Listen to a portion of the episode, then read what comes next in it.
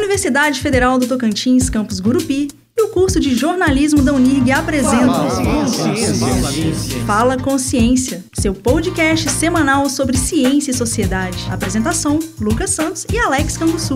Um bate-papo sobre ciência e tecnologia produzido em Gurupi e região. Fala pessoal, professor Alex Canguçu. Fala pessoal, eu sou o professor Lucas dos Santos.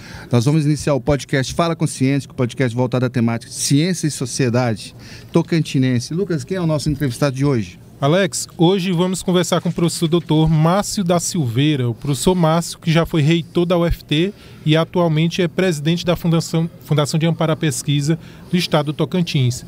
Olá, professor Márcio, muito obrigado por aceitar o nosso convite. Bom, eu que agradeço né, a gentileza aí de me convidar para algo que eu nunca fiz na minha vida, né? É a primeira vez que eu estou fazendo um podcast, né? É legal. Professor Márcio, seja bem-vindo. É, em primeiro lugar, eu gostaria que você contasse um pouco da sua história, seus desafios, é, até chegar aqui no nosso estado e promover essa, esse desenvolvimento por meio da inovação da ciência e tecnologia. Conta um pouquinho da sua história até aqui, por favor. É, assim, é, eu, eu, quando eu formei, eu fui orador da minha turma no, no curso de agronomia. E quem foi o paraninfo era o Willis Rezende. E na época eu fiz um discurso que incomodou o ministro, porque eu, eu relacionei os 70 milhões de toneladas de grão com os desempregos que a gente estava vivendo, que na época tinha uma turma de 18 engenheiros agrônomos, desempregados, o mercado fechado, e o Brasil se vangloriava de produzir 70 milhões de grãos. Fiz um, um, discurso que não foi muito bom, mas o assessor do ministro era inteligente, depois me procurou no baile, me entregou um cartão, falou: Ó, oh, se precisar, você me procura. Eu falei: Eu vou precisar. Ele falou: Pode procurar. Fui no ministério, procurei ele, aí ele falou para mim: Olha. Você quer emprego, né? Eu falei, óbvio, eu tenho que comer. Meus pais são pobres, enfim, minha mãe é costureira, meu pai é pequeno comerciante, eu preciso me virar. Ele falou, não, criou o Tocantins, você quer ir para lá? Eu falei, Tocantins? Eu falei, eu preciso olhar no mapa, com calma, mas se é emprego, eu vou.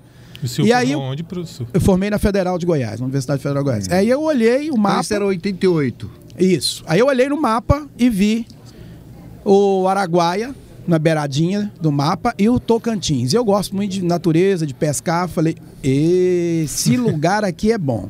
Do ponto de vista agronômico do setor agropecuário, que é o meu, é maravilhoso, porque é uma região que está sendo ocupada, é cerrado predominante e tem água para irrigar. Então, vai ser um celeiro num dia. Isso na minha formação básica, aí, uhum. né? E hoje o que é?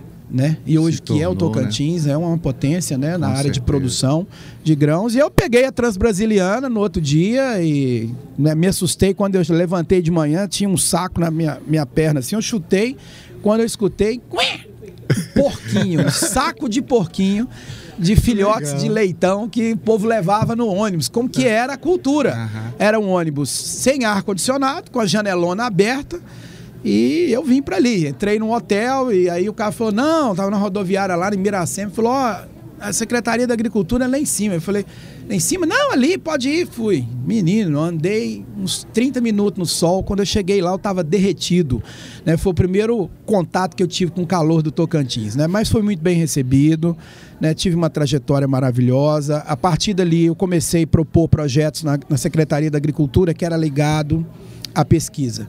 Certo. O secretário falou: Ó, vocês estão montando, tiver ideia, eu levei. Vamos montar uma diretoria de pesquisa, porque não tem Embrapa, não tem universidade, e nós precisamos começar a pensar na pesquisa, que aqui é o futuro. Ah, mas qual a sua experiência de pesquisa? Você tem mestrado? Não tem, mas seja por isso. Um dia eu vou ter. Mas vamos começar a criar o órgão. E criamos o órgão, assumi, fiz um seminário com a Embrapa, com as universidades, fiz um seminário em Miracema espetacular. E a cultura do abacaxi explodiu em Miracema, o pessoal da Embrapa ia sempre, e a gente começou a, a mostrar que a ciência, que a tecnologia, que a inovação, ela era importante para o Tocantins. As pessoas começaram muito a bom. entender. Né? E, e, foi muito bom. E aí depois, a partir daí, eu saí, fui fazer mestrado, fui fazer doutorado uhum. e voltei. Quando eu voltei, tinha Unitins.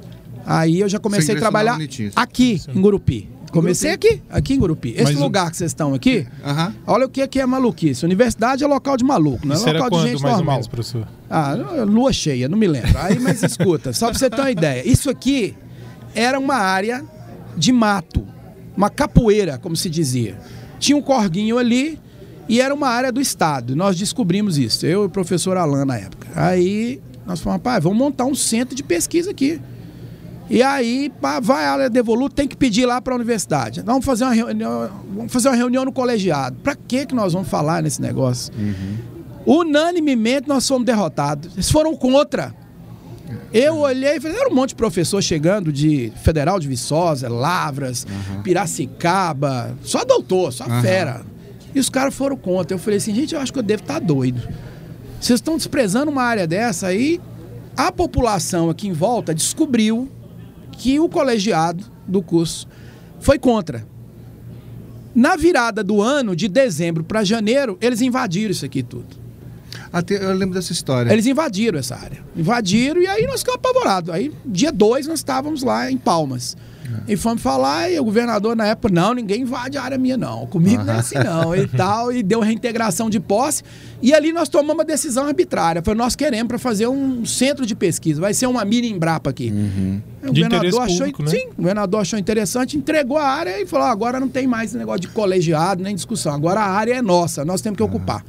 Márcio, é, a gente percebe nitidamente a vocação dele como, como gestor, né? com capacidade de pensar políticas de, de- inovação. Mas você tocou num ponto muito interessante que a gente queria escutar a a- o lado pesquisador. Você falou que chegou para desenvolver a pesquisa. Conta um pouco para gente assim, é, a sua linha temática de, de pesquisador. Você tem uma história bacana também na área da, da ciência, na pesquisa. Fala um pouquinho sobre isso. Claro, é. Eu comecei com, com a pesquisa na universidade, na Federal de Goiás, né? E com projetos de pesquisa orientado por professores, que a gente chama de iniciação científica, que se tem muito aqui. Aham. E inclusive vamos lançar um edital daqui uns dias para 600 bolsas para meninada aí, boa- junto com os boa notícia, professores, boa né? notícia. Porque eu comecei com isso e foi fantástico, mudou minha vida. Porque o aluno da iniciação científica, ele, ele pensa diferente de um aluno que não faz iniciação científica. Porque ele pensa fora da caixinha. Direciona, Começa né? a pensar no amanhã, no É. depois, saber que a pesquisa demora 10, 20 anos, a vida inteira. Pode chegar a algum lugar? Pode chegar a lugar nenhum. E geralmente todos os erros em pesquisa, geralmente eles produzem coisas maravilhosas. Com certeza. Né? Então, e assim eu comecei a, a- a trabalhar. Então, a pesquisa científica para mim foi importante. Aqui eu comecei a trabalhar com batata doce Olha. né, que era uma cultura fácil de trabalhar. O Tocantins, por incrível que pareça, eh, nós podíamos ser o maior exportador do mundo de batata doce por conta do nosso clima. Batata gosta de clima quente, de sol. Bem adaptado, Tudo bem né? adaptado aqui. Quando Martim Afonso de Souza chega com a cana em 1543, os índios já cultivavam batata doce há 3 mil anos. Uhum. Então, é uma cultura que me fascinava e me espantava da gente de importar de Uhum. Curitiba, de São Paulo, de Goiânia, de Brasília. Falei assim, até hoje. Dá pra fazer aqui, né? Até hoje. Você acredita no Até negócio hoje, desse? Até hoje. entendi. Nós e por começamos. que essas resistências? É porque é uma cultura de pobre. Uma É. cultura de subsistência. A pergunta: o que que aconteceu com a soja? O que que aconteceu com o milho? Commodity internacional. Hum. É, é muito diferente. Por isso que governo tem que pensar em política pública para estimular o pequeno, para dar um preço de garantia. Colocar, por exemplo, a batata doce na merenda escolar. Como nós tínhamos no país há Verdade. pouco tempo atrás. 30% da agricultura familiar você comprava e jogava na merenda. Então você não adianta aqui no norte jogar cenoura para um menino, porque ele não é coelho. A cabeça dele do nortista é diferente do nortista, do nordeste. Agora você coloca uma batata doce, alaranjada, rica em beta-caroteno, a meninada come com farinha e come bom e a batata doce é boa. Inclusive hoje, Pra no mundo moderno, a fitness, aí, É, a galera que gosta de certeza. bombar, É. não tem glúten, então ela não engorda, Ah. né? É, disponibiliza a- a- o açúcar aos poucos. Então a batata é fan- fantástica. Eu comecei com batata para mesa. Quando eu vi que eu fracassei, que não tinha para onde ir, porque ninguém queria adotar política pública para batata doce, e, eu também falei, não tenho mais idade, paciência para ficar brigando com o mundo. E aí eu apostei na batata para outro viés, que era a produção de etanol.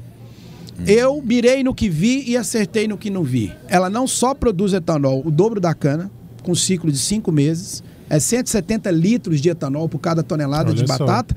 A cana produz em torno de 80, 90. Além disso, a batata sobra um resíduo que não é poluente ambiental, mas é proteína que serve para alimentar o gado de corte, o gado de leite, a piscicultura, a avicultura. Bioeconomia e circular. Circular. Existe algum, alguma iniciativa a respeito? Não, nós temos um projeto piloto que eu consegui com o Sudam, porque nós ganhamos um prêmio de sustentabilidade da Amazônia, concorrido entre todas as universidades, são nove estados da Amazônia Legal. Eu ganhei o prêmio e eles me deram um milhão para construir uma usina. Eu construí uma usina piloto para mostrar que funciona. Só que depois mudou o governo, a usina está praticamente abandonada. Então, nessa eu não consegui tocar, mas eu tenho um projeto que vai ser a minha aposentadoria, que eu vou tocar isso com o setor Entendi.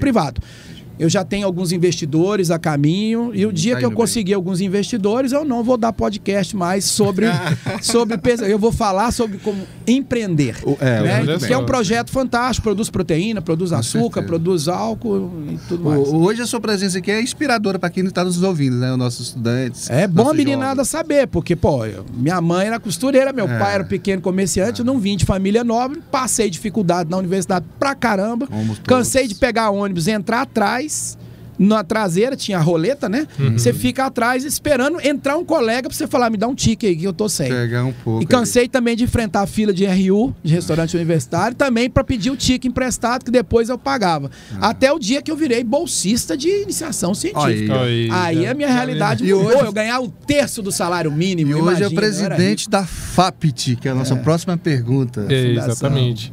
É, o que que, o que que é uma fundação de assim para quem está ouvindo a gente, né? O que que é uma fundação de amparo à pesquisa? O que que ela traz para o estado? Eu vou falar da fundação fazendo um contraponto da fundação de apoio Tá. e a fundação de amparo, porque as pessoas fazem muita Muito, confusão. muito importante. Tocantins Sim. você tem FAPTO e tem a FAPT. Inclusive, Soa na época eu falei para o secretário de Ciência e Tecnologia, não cria esse nome porque já existe a FAPT. Vai ficar muito confuso. Fundação de apoio, ela pega o dinheiro do pesquisador, ela cobra 10%, que ela precisa de uma taxa de administração para administrar. Então ela precisa desse dinheiro. Ela não tem que fazer mágica, não é bancada por governo, não é bancada pela universidade, não é bancada por ninguém. Ela tem que ser Então, autossustentável. CNPJ à parte. A né? parte, então ela pega o dinheiro do pesquisador, você aprovou um projeto na Petrobras, um milhão, 100 mil é 10%, é a despesa da gestão. para gestão. E ela compra, ela paga, te entrega declaração de imposto de renda, presta conta lá para a Petrobras, que te deu o dinheiro, tudo. Perfeito. certo. A Fundação de Amparo à Pesquisa é diferente, ela é um órgão governamental, ela é, é- ela é uma natureza jurídica com CNPJ próprio, né? Então por isso que eu sou o presidente, não secretário, então ela é uma autarquia e ela ampara. Aí ela dá o recurso, ela não cobra, Ah. ela não pode cobrar, ela dá o recurso que o recurso é público. Por isso que as pessoas às vezes falam assim: Ó, eu tenho uma ideia legal, me financia. Eu falei: Ó, mas eu não posso porque o dinheiro é público. Então eu tenho que abrir para todo mundo. Exato. Porque a primeira Claro, coisa que claro. o Ministério Público pergunta, e com razão, por que, que você deu para o João e não para Maria e não para o José? Sim. Então você abre o edital público, é o que a gente trabalha. Um edital de um milhão, são 10 projetos, 100 mil e ponto final. E aí a gente não tem taxa nenhuma, o dinheiro vai todo para o pesquisador e ele faz a prestação de conta. Nós temos um Tribunal de Contas do Estado que tem uma sensibilidade para entender. A gente dá geralmente, né? Deve ser o seu caso, é um cartão. Sim, é um cartão do Banco tenho. do Brasil, porque assim, poxa, hoje em dia é, é impressionante, né? Um É. país cheio de maluco aí roubando e fazendo um monte de coisa, achar que pesquisador vai roubar 50 mil, 10 É, mil. faz muita né? coisa, Que né? maluco, Tem 50 coisa mil, você dinheiro. muda a humanidade, um monte de coisa Sim. bacana que está acontecendo. Então ele É. presta conta direitinho, tudo, com nota fiscal, com tudo que ele, que ele gastou e, evidentemente, tem que apresentar um relatório final, apresentar esse trabalho em congresso, leva o nome do Estado, o nome da instituição que ele trabalha, ele orienta aluno, ele ajuda a melhorar a estrutura do laboratório dele, do, tra- do trabalho de pesquisa dele. Então, para a sociedade, isso é muito benéfico. Você imagina, a coisa mais importante. Né, eu estava vendo no. Não pode mais, sei lá do que. É, tem Tem isso uma também. figura política que eu não posso falar tem o vários. nome. E eles começaram a entrevista com um político falando sobre mãe, que é a coisa mais Aham. importante. E é exatamente, porque o que, que a mãe quer quando um filho vai para a escola? Ela quer ter os melhores professores, uma escola que acolha, uma escola que, a- que entenda as dificuldades e também as potencialidades. Porque tem menino que é muito inteligente. Verdade. Tem outros que são mais folgados, porque a inteligência também tem que ser provocada. Então o professor, ele muda a vida do aluno. Ele olha, acorda, vem trabalhar comigo num projeto e ele começa a mudar a vida dele ali. A mãe quer isso. Então, a iniciação científica é, muda porque o menino chega em casa, igual eu, falei, mãe, tô ganhando um terço do salário mínimo agora, meu filho, você tá rico. então, tava rico. E era verdade, porque a pobreza grande, com um terço do salário mínimo, você Faz ali diferença. comprava duas camisetas da Ering, um tênis bamba e uma calça jeans e o resto você ia em qualquer lugar. É. Até namorada você arrumava. É. Das inteligentes. Muito bom. ô, ô, Márcio, você explicou bem aí, foi muito legal a sua explicação da FAPTO e da FAPT. Isso. E queria também, a gente tocou nesse tópico aqui da- das bolsas. Você tem uma boa notícia também, né, para a iniciação científica. O que esperar no próximo ano? Sim, nós tivemos uma reunião com o Dr. Júlio, que é o secretário da Fazenda, que para nós é, assim, é muito orgulho você ter um- uma pessoa como o Dr. Júlio, que é um, é um doutor, é um professor e que cuida de dinheiro. Porque quem cuida de dinheiro geralmente não tem muita sensibilidade. Então, assim, é, a gente conta assim, com a decisão política do governador, que autorizou a utilização do Fundo de Ciência e Tecnologia, que é constitucional, meio por cento tem que ser aplicado a ciência e tecnologia. Não fui eu que defini, foram os políticos que definiram e eles cumprem isso. E pela primeira vez, por incrível que pareça, em 33 anos, agora está sendo cumprido o Isso. uso desse recurso. Isso vai fortalecer muito, né, a fundação. Isso. E aí, eu conversando com o doutor Júlio, ele falou: olha, as universidades estão pensando em programa de iniciação científica, eu já tenho pronto. A gente está, sabe, é, iniciação científica é minha paixão. Eu comecei com isso, enfim. E a gente precisa estimular a meninada. Por quê? Por que, que nós precisamos? A vida toda sempre precisamos. Os grandes países sempre fizeram. Mas nós passamos por uma pandemia. Morreu quase 700 mil pessoas, a meninada ficou fora da escola. E aí, agora, me né? Aula por televisão não substitui professor, ir para um laboratório, a pegada é diferente, porque a nossa cultura ainda está muito ligada nisso.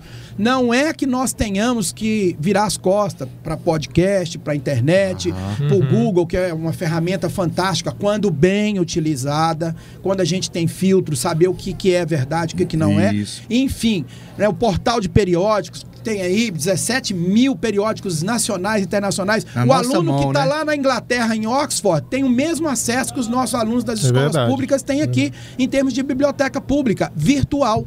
Agora, Dois anos fora da escola, a maioria não quer voltar para a escola, a maioria desestimulou. E quem voltou, voltou meio. Não aprendi direito, não sei É. direito. Então, nós vamos abrir um Boa edital para oportunidade. 600 bolsas no valor de 3 milhões pela primeira vez na história do nosso Tocantins. Então, eu acredito que é um edital público também, Uhum. que é um projeto que é feito pelo professor, pelo aluno, obviamente orientado por um professor. Ele tem um período para ganhar uma bolsa de 400 reais. Eu digo, ganhava um terço do salário mínimo, se você fizer as contas hoje, 400 reais hoje apesar da caristia estar muito maior do que a da minha época, mas ainda é um alento para ele, Sim. pegar um ônibus, comprar uma roupinha, entendeu? Pagar lá as continhas dele. Então, assim, isso é muito bom, porque é um estímulo do aluno, porque ele é obrigado a cumprir, tipo, Sim, 20 horas com o professor. Sim. É um trabalho. Isso. Só que é um trabalho intelectual. É o que o Brasil precisa de pensar. Transformador. Investir e dar oportunidade para a juventude, porque a nossa juventude brasileira é muito inteligente, é muito criativa. Nós somos um povo multirracial, um povo diferenciado. E nós temos que parar de exportar só soja. Não estou falando que não tem que exportar, que as pessoas acham que entendem errado. Tem que continuar, mas nós temos que continuar e também começar a exportar a inteligência. Por quê? Quantos cientistas brasileiros nossos foram embora? Quantos meninos nossos, daquele programa Ciência Sem Fronteira que o governo federal tinha, 100 mil pessoas saíram. E eu tenho certeza que uma parte significativa dessa não voltou mais. Mas não voltou porque não quis. Não voltou porque o país não acolheu Não mais. acolheu. Acabou com o programa, enfim, sim, fez é descaso, não apoiou mais a educação, a ciência e tecnologia e nós ficamos à deriva. Aqui nós mandamos vários também. Ah, Sim. E, e tivemos os que não voltaram também, É. inclusive. E eu tenho certeza que vocês conhecem a história surpreendente. Sim. Com Que o certeza. menino estava ali com a gente, a gente achava que era bom, chegou lá, o orientador liga e fala: Não, não quero. Não voltou vou arrumar mais. uma bolsa pra você, você fica aqui. Eu falei assim: "Me- será que esse menino era tão inteligente assim ou eu que sou burro que não vi? É porque a molecada é boa, mas se boa. você não der Verdade. oportunidade. Exatamente. né? É verdade. Professor, então você já atuou em várias coisas aí, já está atuando na FAP, já atuou como reitor da UFT, Pró-reitor de pesquisa, Pró-reitor, como professor também, né, no início da na pra Unitis, ser reitor, tem tudo, que ser é, tem que ser professor. Escada O qual, é, qual foi o maior desafio Ou todos eles são grandes desafios? O que que, que assim, É. foi na sua carreira? Eu acho que o desafio maior foi quando eu era estudante, que eu tinha que sobreviver. Cara, isso Uma era. guerra, pô, né? bicho, isso era. Cara, você não tinha dinheiro pra pagar ônibus, pô. É. É Estudava verdade. numa universidade federal, só tinha gente do agronegócio, todo mundo de caminhonete, você olha ali e fala, Putz. tem chance. Até o dia que os meninos vêm, faz o trabalho pra mim, dá cola pra mim na prova, me ajuda ali. Aí você começa a falar, opa, tem chance. E daí a gente vê a importância desse, dessa bolsa que você, que você falou de ser, né, de iniciação científica, para aqueles que estão nos, nos escutando, ou os nossos jovens, né, vai ter essa oportunidade quando ele está na universidade. Claro, E, e a FAPT é, é, é, conseguindo esse recurso, então é uma grande oportunidade o aluno vir na universidade, numa universidade, seja na Unig, seja na UFT, e saber que tem essas políticas, né? É. Que vai ajudar ele a conduzir. Márcio retratou bem aqui como era no passado a dificuldade, né? E Sim. com toda essa sua luta, sua garra, você tem mostrado essa E as, maravilhosa trajetória, né? E, e as políticas aí, Alex, né? a bolsa, o restaurante universitário, né? Todas as políticas que a universidade Sim, coloca aí à sim. disposição dos estudantes, né? É, eu sou da época que nós criamos um restaurante universitário lá em Palmas, Araguaína e este aqui.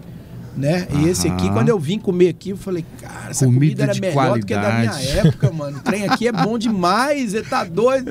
É louco, tem nutricionista hoje. Eu não sei Balanceado, é não é, sei mais como é. é. que anda, mas. Porque os recursos diminuíram muito, né? A universidade, Sim. na época que eu era reitor, tinha 20 bilhões. Hoje nós não temos dois.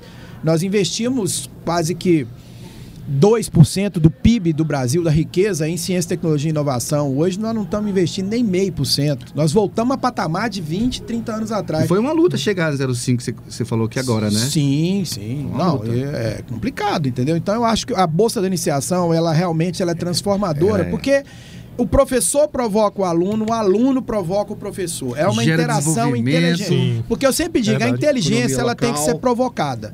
Né? Você imagina o menino em casa, na marginalidade. Você joga uma bolinha no campo, o menino quica a bola, aprende a driblar, vira aí um jogador de futebol É. e tá ótimo também. Tá né? ótimo. O- o- a educação é o mesmo processo. O menino tá ali, vai pra escola. Se o professor não motiva, não provoca, ele também vai ficar É, amarrado. exato. Mas se você provoca ele, você vai ver a reação dele. A, a capacidade. Voltando um pouquinho aí na história, né? Você falou também da transição, né? Que você chegou na Unitins Isso. e depois a Unitins virou o FT. O FT. Como é que foi esse processo, essa transição? É, foi bem legal, bem sofrida e assim, é Conta uma pra história muito, muito doida, né? Porque assim, foi criado a universidade foi na época do Fernando Henrique, mas ela foi implantada já com o governo Lula, É, 2003. que era 2003. É verdade. Quando eu 2001, tomei posse. 2003. Mas nesse inteirinho, o que que acontecia? Você tinha uma massa de alunos que era da Unitins. Então esses alunos naturalmente passariam para o quadro da UFT, porque não pode haver prejuízo, a matrícula, enfim. Os servidores, não. Nem professor e nem servidor técnico administrativo. Então começou uma época funcionar híbrido. Você tinha servidor que era da Unitins, professor que era da, da Unitins, mas não era da UFT. E aí veio o CESP, e foi contratado, o CESP da UNB, Certo. e fez o concurso para professores. E aí era uma situação complicada. Eu, por exemplo, já dava aula há uns 10 anos na Unitins de contrato. E eu não queria ir embora do Tocantins. Tinha até passado um concurso da UNB. E aí eu tinha 30 dias para tomar posse quando abriu o concurso da UFT. Aham. E aí eu falei assim, gente, eu conheço o padeiro, o açougueiro, o supermercado, os alunos, todo mundo. Se eu não passar Já nesse tinha concurso, muitos anos aqui já. vai ser uma vergonha. O cara pega o avião, desce da Unicamp, da USP aqui, e ele não conhece ninguém. Chega lá, faz a prova. Se passar, passou. Se não passar, ele Vai volta embora. pra casa. E como é que eu vou enfrentar a família, enfrentar os amigos? É, foi uma tensão. E na época, 50% do quadro que era da Unitins foi aprovado no concurso federal e 50% não. Então, muita gente decepcionada, muita gente triste. E foi uma transição Gerou um difícil. pouco, Os né? que chegavam de fora, chegavam uns reclamando, outros querendo ajudar. Era uma mistureba de tudo. E ali até virar o FT demorou uns dois, três, quatro anos. Demorou para amadurecer. Acho que ainda está amadurecendo. Universidade é, um processo É um permanente de processo construção. De né? evolução constante. Mas foi um pouco isso, entendeu? Mas ah, eu vi a universidade crescer do nada, né? Nós começamos a trabalhar numas mesas que era fórmica tinha pneu, tinha comprado muito pneu na época, dinheiro era para comprar pneu para carro, botava os pneus e a tábua em cima. E Algum vamos que vamos. Era essa. e a gente contava, o povo quando chegava da, da, de São Paulo, de Minas, do Rio, e olhava assim aquilo, mas e eu não tenho cadeira, não tenho não, nem o reitor tem, ninguém tem. E era assim, vamos construir juntos, Legal. senão não tem Seguir, como, né? né? E, e foi construindo, né? E Muito hoje bom. a gente construiu, você imagina, quando eu cheguei no ministro da Educação, era o Paulo Paim, que estava substituindo o Mercadante na época, e eu falei para ele, falei, olha, o Reúne foi muito legal. Criou os cursos e etc e tal. Nós somos do Reúne. É, deu Sim, oportunidade para Reúne. a juventude, para os professores que estavam com doutorado, desempregados. E muito bom, eu não tenho que discutir isso. Sim. Agora, deixa eu te falar uma coisa: Tocantins cresceu. Agora, eu tenho um campus em Tocantinópolis que tem uma escola que era da década de 70. Era um grupo escolar Certo. tinha ar-condicionado, não tinha nada. Você tinha raias, que tava outra que era um grupão escolar caindo nos pedaços. Gurupi era um negócio desse tamanhozinho ali, que era inclusive alugado, uma casinha. Alugado, não era nem. Então, assim, o que nós vamos fazer? Precisa de plano diretor, precisa de uma biblioteca. Como é que uma universidade não tem biblioteca? Sim. E papapá, PPP, PPP. Quanto que é que custa isso? Rapaz, na hora. Já tem o projeto pronto, tenho tudo, custa 100 milhões. Nunca fiz projeto pra nada, foi queima-roupa. Foi na hora. Rapaz. Oportunidade surgiu. Moço, e o ministro olhou e tal, tinha os senadores, nós, é, os políticos. Não, mas os políticos, só isso? Aí o ministro falou assim: não, muita coisa. Não, de uma vez não tem jeito, ah, não. Mas vamos fazer um compromisso aqui, eu vou fazer isso de umas três vezes. Falei, então tá partes. tudo certo. Só que no meio do caminho, nós conseguimos duas etapas. Na última, a Dilma foi caçada. Aí, Ah, entendi. aí entrou em parafuso. Aí desequilibrou. Essa obra de vocês que não terminou aqui ainda. Aham. Sim. Salvo engano, é a Biblioteca, biblioteca. biblioteca. Biblioteca. É. Que foi uma coisa que eu bati na tecla. Falei, não tem como ter universidade sem biblioteca. A sorte nossa, que um campus como, como Gurupi, que é muito forte em pesquisa, eles têm um portal de periódico. Mas mesmo assim, o aluno precisa da biblioteca, etc e tal. E nós tínhamos arranjos. Inclusive, sim, era muito difícil, porque a própria com- compreensão da comunidade universitária era imatura. Pra você ter uma ideia, pediu os conselhos diretor para definir as prioridades. Teve um conselho diretor, que eu não vou dizer o campus nem nada, que decidiu fazer um ginásio esportivo, porque não tinha é, atividade física para os alunos, que não sei o quê. né, né. E eu falei, peraí, mas não tem dois dinheiros, só tem um. Você pediu uma biblioteca, o dinheiro tem para biblioteca. uma coisa faz fazer isso? Uhum. Não, não sei o que. Eu voltei lá. Fui lá no campus e falei, não, gente, olha, me Vamos desculpa. direcionar, Eu né? botei a minha cara pro ministro, tô- botei meu nome, pô. Vocês vão fazer um, um ginásio? Não, eu não tenho nada contra. Adoro esporte, acho Uhum. isso legal. Poxa, mas a prioridade é uma biblioteca. pô. Verdade. Biblioteca. Senão, é. pô, nós já vivemos no país do futebol, crucial, vamos né? ser felizes com isso, mas, pô, fazer um, um que ginásio no lugar de uma biblioteca, isso é uma maluquice, né? E aprovado em conselho diretor com gente grande. Sou Márcio, é, veio o papo, foi bem agradável, né? O tempo andou rápido, vamos dizer. E, e estamos agora nas considerações finais. Então é, o- é o momento que a gente deixa novamente para você é, falar, né? Um pouco aí as considerações finais, que pode colocar dos projetos futuros e É, incentivar. falar, né? Fica à vontade. Tem é. muita coisa. Incentivar, né? Nosso público que está escutando aqui essa É, bela primeiro, entrevista. assim, parabenizar a organização aqui, né, o engajamento da prefeita, meu governador pela vontade política dele de fazer as coisas, ganhou uma eleição bela lá no primeiro turno, turno. e sabe a sociedade está cansada de, de mudanças bruscas, de cavalo de pau, a gente precisa continuar, se a gente continuar na toada que nós estamos, e nós estamos muito atrasados ainda, imagina se a gente faz uma mudança radical. Então a população acertou né, ele tem a pegada da ciência, tecnologia e inovação, ele quer ajudar a desenvolver o Estado, ele acredita que esse é um vetor de desenvolvimento para o Estado, porque ele é transversal, ele pega saúde, segurança pública, educação, ele pega uh, agronegócio, ele pega tudo, né, agricultura familiar. Então eu acredito que essa feira ela é um exemplo, por exemplo, do que Gurupi tem feito. É, é visível, é notório, não adianta achar que eu, como comecei minha vida aqui, gosto daqui, tenho uma- um vínculo aqui de coração, mas é o grupo que mais trabalha bem a ciência, tecnologia e inovação, sobretudo inovação, porque é um grupo integrado. Você não vê o NIRG falando sozinho, você não vê o FT falando sozinho, você não vê é, o IFTO falando sozinho, você não vê a prefeitura sozinha. É muito legal quando você vê a prefeita falar na sinergia e dar a palavra, o professor fala aí o que, que o senhor quer. É muito bom isso. Significa que nós estamos num caminho muito bom, porque eu acredito nessa sinergia, nessa união. Uhum. Até porque, como eu sou pesquisador de formação, eu nunca vi alguém ganhar prêmio sozinho. Sozinho. Geralmente ganha em rede. Time, né? É time, não tem outra. E vocês têm um time de primeira.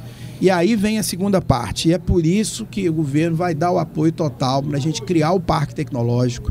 E eu tenho absoluta certeza que no parque tecnológico vocês vão ter um ambiente da popularização da ciência, tecnologia, inovação, né? discutir, levar para a sociedade. Sabe por quê? O nosso papel é levar isso que a gente faz, que é um trabalho solitário, de laboratório, de pesquisa, que ninguém sabe o que é que o louco do professor está fazendo no laboratório. E muitas das vezes são mal interpretados. Eu já peguei empresário que falou assim: o que, que vocês fazem na universidade, professor? Ninguém vê. É só Isso, pesquisa de isso. sexo dos anjos. Eu falei assim, não, mas ninguém pesquisa sexo dos anjos, porque a gente não tem sexo. Então, assim, é que começa a sua fala errada. É uma fala que nós temos que aproximar. O senhor quer ganhar dinheiro? Usa a inteligência que existe para transformar em nota fiscal. Dá apoio. isso. E não falar mal. E a academia, por outro lado, é a mesma coisa. Esses capitalistas só querem ganhar dinheiro, É, e não tem- sei o quê, e não vem aqui apoiar a gente. Mas vem apoiar o quê se eles não sabem? Você não sabe verdade. que existem essas coisas maravilhosas que vocês Ah. apresentaram. Então, eu acho que o espaço do podcast no Parque Tecnológico vale muito a pena para a gente divulgar para a sociedade, colocar isso massificado. E aí eu já deixo a deixa para vocês. Vamos fazer um compromisso aqui. Eu vou pensar num edital público para podcast, para popularização da ciência, tecnologia e inovação. Lá. Que Eu beleza, acho que é- beleza. É, porque é um recurso muito pequeno, vale muito a pena.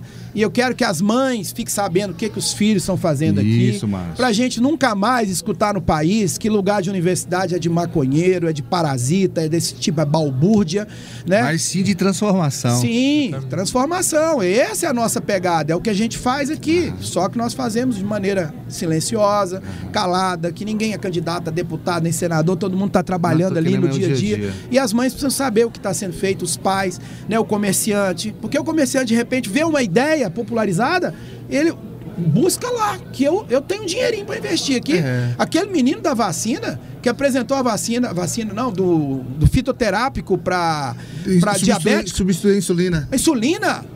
Quantos Perfeito. milhões? Mais de 50 milhões de, Perfeito. de brasileiros. Não só de Impacto, brasileiros, né? no mundo, de pessoas que estão com problema de diabetes. E nós podemos ter a solução. E quanto que ele precisa? 300 mil. Olha aí. Tem muita gente com muito dinheiro Exatamente. que pode pegar uma ideia dessa e transformar. Eu, se eu tivesse, eu já pegava aquele cara, saia comigo, contrato de confidencialidade, era meu. Gente, Comprava a ideia. Não, eu, eu conheci a- o trabalho né? dele, é então realmente. vamos fazer isso, vamos continuar abrindo os editais, vamos apoiar o que a gente tem que apoiar. Porque o que a gente está fazendo é uma coisa do bem, é uma coisa que tem que ser feita, é transformar a vida das pessoas. E, e só para lembrar, o podcast é exatamente isso. A temática é ciência e sociedade. Então, nada mais Sim. casado que isso, né? Então, é uma boa notícia para a gente, para o time, né? Outro exemplo claro aqui, Márcio, é que aqui nós temos a Unig do nosso lado. sim. Temos aqui a UFT e temos a Unig. que Você falou bem aí dessa integração. É, é time. É time. E, e a chegada da Unig de jornalismo deu para a gente um, um- um suporte fantástico, tem sido fantástico e é, graças também a esse Sabe qual é a pior burrice das universidades hoje? Você tem uma, duas, três universidades. Nos lugares grandes tem 15. E aí o cara tá do lado de uma que tem um curso de comunicação social e fala assim: nós precisamos de criar um curso de comunicação. Porque quer fazer sozinho. Já tem, né? Pois é. Tem. Você entendeu? Vamos pensar num projeto de transformação da sociedade, de Integrado. mudança e integra todo mundo. Exatamente. Essa feira, quando tem 10 a 14 mil pessoas transitando aqui até, até amanhã, é, ela é um retrato de quê? Ela é um reflexo de quê? Disso. Desse time. E essa é a ideia mesmo do podcast, como o professor Alex falou, é levar para essa população que não conhece é, essa pesquisa que o professor faz e que fica ali, né? Que muita gente não conhece. Então, criar esse link maior com a comunidade, E né? por isso que você cria monstros que falam mal, às vezes, da educação, da ciência e tecnologia, porque não sabe. Porque talvez É. a gente não falou, né? Imagina, cara, vivi num mundo esses tempos agora, agora, que a gente falando de kit gay. Falei, pô, dou aula 30 anos, mano, nunca vi um negócio desse na minha vida, em lugar nenhum. Banheiro unissex, né, professor? vi. Banheiro unissex, a pessoa tem na casa dela e fica enchendo o saco com esse negócio. Nós vamos gastar dinheiro com isso. O presidente da República que vai entrar nesse negócio vai pegar um país com 400 bilhões quebrado. Você entendeu? É um país desunido, um país sem amor, um país de ódio com 33 milhões de pessoas do tamanho de uma Venezuela, passando fome com crianças hoje na UTI de desnutrição. Aumentou drasticamente os leitos. Eu vi a entrevista Ah, do tá. médico que eu fiquei triste. assim. Não foi de um político, foi um médico. Que o IBGE retratou, né? Que outra coisa importante que nós temos na, no, no Brasil é o IBGE. Porque ele mapeia os dados Censo. e diz aonde que nós temos que atacar ou não. Crianças, gente, é neném, bebê. Bebê desnutrido. Estão falando que não tem gente passando fome, tem é bebê já. Não imagina, porque a mãe não alimenta, não tem o que Não dar, tem, não tem o que tem dar pro filho. Né? Então, assim, pra pensar em banheiro unissex, tá maluco? Tá bem longe, É doido. Muito complicado. Lucas. Bom, professor, agradecer mais uma vez pela presença, por aceitar o nosso convite. E lembrando que esse é o Fala Consciência, um projeto, né, uma parceria aqui da UFT. Eu e o professor Alex aqui somos professores da UFT e do curso de jornalismo da Unirg, que está oferecendo aqui, está dando todo o apoio eh, jornalístico, né, suporte técnico para a gente. Nós estamos aqui na Sigtec, encerrando o bate-papo com o presidente da FAPT, o doutor Márcio. E, pessoal, siga nossas redes sociais. O nosso podcast é Fala Consciência, PDC. E continuaremos com a nossa programação. Ainda hoje e amanhã tem mais entrevista, né, Lucas? Exatamente, pessoal. Continue acompanhando a gente. Um abraço, até a próxima. Até a próxima, pessoal. Acabou de ouvir o podcast Fala Consciência. Idealização e apresentação: Lucas dos Santos e Alex Canguçu. Produção executiva: Maurício Rachizumi, Anete Bento, Lucas dos Santos, Alex Canguçu e eu, Carol dos Anjos. Extensionistas: Jennifer Bratner, João Vitor Aires e Leandro Dias Aires. Captação e edição de áudio: Wesley Simon. Podcast Fala Consciência, uma realização da UFT, Campus Gurupi e do curso de jornalismo da Unirg.